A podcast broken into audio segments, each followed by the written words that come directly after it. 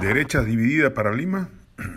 Confiada al parecer en los resultados de la última elección en Lima, la derecha se apresta a ir dividida en los próximos comicios ediles en la capital de la República. Rafael López Aliaga por Renovación Popular, César Combina por Fuerza Popular y Luis Molina, actual alcalde Miraflorino por Avanza País, las tres principales fuerzas de la derecha peruana.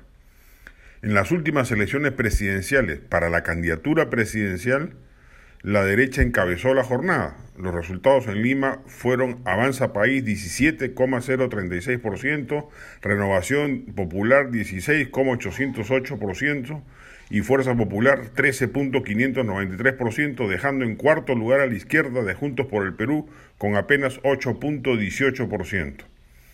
Los comicios parlamentarios, que tal vez pudieran ser mejores indicadores de la real representación ciudadana, reflejaron en Lima resultados parecidos.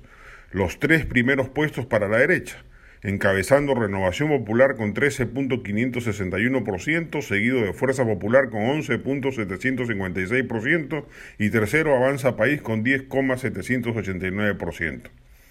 Lima es claramente una plaza derechista y en esa medida se esperaría que las elecciones para alcalde de Lima, a realizarse el 2 de octubre de este año, confirmen esa predisposición.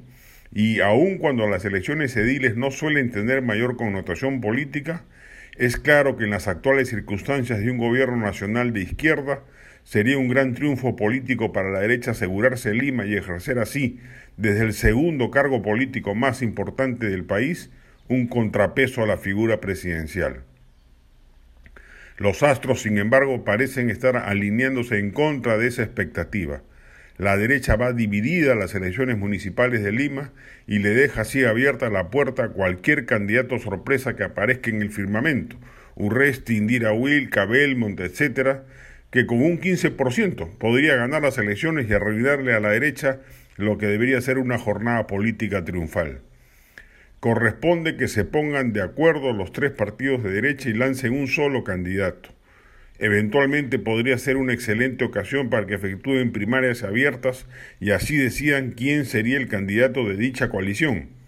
Pero la división puede ser fatal y preanuncia un fracaso estrepitoso.